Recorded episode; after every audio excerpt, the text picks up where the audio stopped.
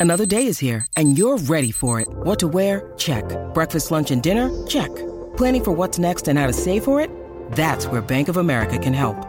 For your financial to dos, Bank of America has experts ready to help get you closer to your goals. Get started at one of our local financial centers or 24-7 in our mobile banking app. Find a location near you at bankofamerica.com slash talk to us. What would you like the power to do? Mobile banking requires downloading the app and is only available for select devices. Message and data rates may apply. Bank of America and a member FDIC. ¿Sabías que nuestro sol es en realidad verde? No, mentira, estoy bromeando. En realidad es de todos los colores que puedas imaginar al mismo tiempo. Espera, ¿qué? Sé que parece broma, pero lo digo en serio. ¿No puedes creerlo? De hecho, nuestro Sol tiene absolutamente todas las ondas del espectro luminoso. Es simultáneamente rojo, azul, verde, amarillo, el color que quieras. ¿De dónde crees que vienen los arcoíris? Cuando la luz del sol se refleja en las gotas de agua que están en el aire, se divide en un montón de ondas de colores que podemos ver individualmente. Y cuando están todas juntas, vemos un rayo de luz blanco.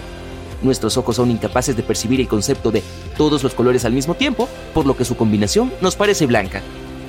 Espera, ¿podrías decir blanco? ¿No es amarillo el sol? Sí, también es amarillo, pero por favor no mires al sol directamente para asegurarte. Aparece blanco cuando lo vemos desde la Estación Espacial Internacional. Este es el color real del Sol, tal como lo perciben nuestros ojos. El astro adquiere un tono amarillento cuando sus rayos se dispersan en la atmósfera de la Tierra. Nuestra atmósfera no deja pasar bien los rayos azules del espectro. ¿Pero los rojos? Ah, ¿por qué no? Por cierto, ese es el motivo por el cual el cielo nos parece azul.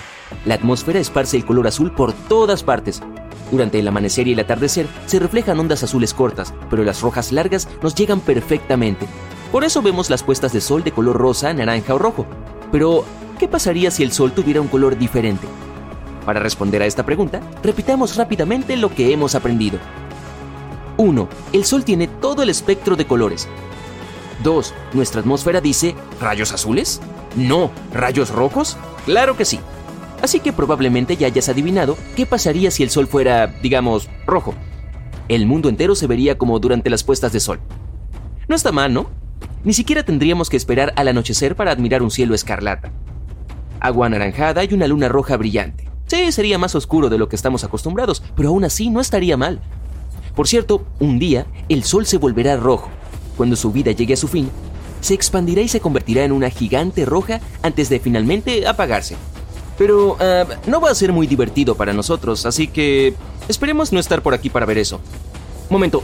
Ah, estoy seguro de que no estaré. Tengo una fiesta ese mismo día. When you need mealtime inspiration, it's worth shopping Kroger, where you'll find over 30,000 mouthwatering choices that excite your inner foodie. And no matter what tasty choice you make, you'll enjoy our everyday low prices, plus extra ways to save, like digital coupons worth over $600 each week. You can also save up to $1 off per gallon at the pump with fuel points. More savings and more inspiring flavors make shopping Kroger worth it every time. Kroger, fresh for everyone. Fuel restrictions apply. Ok, ok. ¿Y si el sol fuera verde? Bueno, la verdad es que el sol es verde. Bien, ya sé qué vas a decir. ¿Estás bromeando? ¿No acabas de decir que es blanco? Buen trabajo, por cierto. No exactamente, amigo. El sol se ve blanco, pero técnicamente tiene una temperatura de cerca de 5500 grados centígrados. Y la longitud de onda máxima del espectro del sol corresponde a un tono verde azulado. Pero para asegurarnos de que el sol sea verde, necesitamos ahogar el resto del espectro visible y hacer que nuestra atmósfera deje pasar un color verde puro. ¿Y qué pasará entonces? Bueno, todo será verde y también se volverá un poco más oscuro. Acéptalo, no es fácil ser verde. Eh, de acuerdo, sigamos. Ahora pintemos el sol de azul. Las estrellas azules realmente existen. Se las llama gigantes azules. Afortunadamente nuestro sol no es una de ellas. ¿Por qué afortunadamente?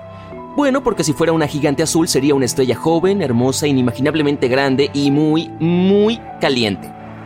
Mira, nuestra lógica de el rojo es caliente, el azul es frío no se aplica a las estrellas. Las estrellas más calientes son blancas y azules y las más frías son amarillas y rojas. Sí, nuestro Sol es realmente muy frío en comparación con otras estrellas. Ahora toma la temperatura promedio de tu ciudad, pero multiplícala por cientos de miles. Sí, estamos luchando contra el calentamiento global aquí, pero ¿una quema global? No gracias, gigantes azules. De todos modos, imaginemos que el Sol se volvió azul. ¿Cómo veríamos el mundo? Sorprendentemente, nada cambiaría. ¿Recuerdas que te dije que la atmósfera dispersa la luz azul? Por eso, en este caso, todo quedaría casi igual. Tal vez el cielo se volvería más azul, pero no veríamos mucha diferencia. Y por último, la opción más oscura. ¿Y si nuestro sol se volviera negro? Tendríamos que abastecernos de lámparas y velas porque ya no tendríamos luz. La gente usaría electricidad en todo el mundo las 24 horas del día, los 7 días de la semana. Y tampoco podríamos ver la luna. Después de todo, podemos observarla solo porque los rayos del sol se reflejan en ella. Ahora, lo único que nos queda para iluminar nuestras noches son las estrellas, pero no nos ayudan mucho. Lo bueno es que este escenario es totalmente irreal y no hay estrellas negras. ¿No es así? Bueno, no, no hay estrellas negras, pero nuestro Sol se volverá completamente negro algún día. Y no me refiero a un agujero negro. Estoy hablando de enanas negras. Probablemente hayas oído hablar de las enanas blancas. Bueno, cuando una estrella como nuestro Sol está a punto de terminar su vida, se expande y se convierte en una gigante roja. Y luego, perdiendo gradualmente sus capas superiores, se convierte en una enana blanca. Como ya no tiene combustible, se enfría lentamente. Todo lo que queda es un pequeño núcleo viviendo su vida y ardiendo brillantemente. Y cuando la estrella se enfría por completo, se convierte en una enana negra, pero probablemente nunca hayas oído hablar de ellas. ¿Por qué? Bueno, porque, sorpresa, sorpresa, no existen. Y no, no estaba mintiendo. La cuestión es que una estrella necesita cerca de mil billones de años para convertirse en una enana negra. Y nuestro universo todavía es un bebé, solo tiene unos 14 mil millones de años, entonces ninguna estrella ha llegado a esta etapa todavía. Incluso las más antiguas todavía emiten un poco de luz. Es por eso que las estrellas negras son solo una teoría. Y es poco probable que alguna vez veamos una estrella así. Pero, ¿has oído el famoso dicho, las estrellas que vemos de noche ya son fantasmas porque su luz nos llega recién ahora? Eso es un mito. Todas siguen vivas. ¡Hurra! Pero, ¿por qué te cuento todo esto? Imaginemos que nuestro Sol se convirtiera en una enana negra. Todo el sistema solar se sumergiría inmediatamente en la oscuridad absoluta. También sería terriblemente frío. La Luna dejaría su órbita y chocaría contra la Tierra. Espera, no, no, no, no. Pasemos por alto este momento y supongamos que todavía estamos vivos. Afortunadamente no nos congelaríamos al instante, como podrías pensar. El núcleo de la Tierra tiene su propia temperatura de más de 5.000 grados centígrados, pero las temperaturas en la superficie del planeta descenderían inmediatamente a 0 grados. El núcleo se enfriaría gradualmente. En solo dos meses la temperatura de la superficie de la Tierra sería de 120 grados bajo cero, y en un año llegaría a 270 grados bajo cero. La mayoría de las plantas desaparecerían con bastante rapidez, no por el frío, sino por la falta de fotosíntesis.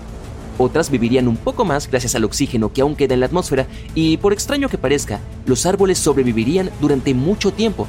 Tienen un metabolismo lento y obtienen azúcar del suelo. La capa superior de los océanos se congelaría bastante rápido. Por fortuna esta gruesa capa de hielo aislaría las aguas profundas, por lo que no se congelaría todo el océano, al menos durante algún tiempo.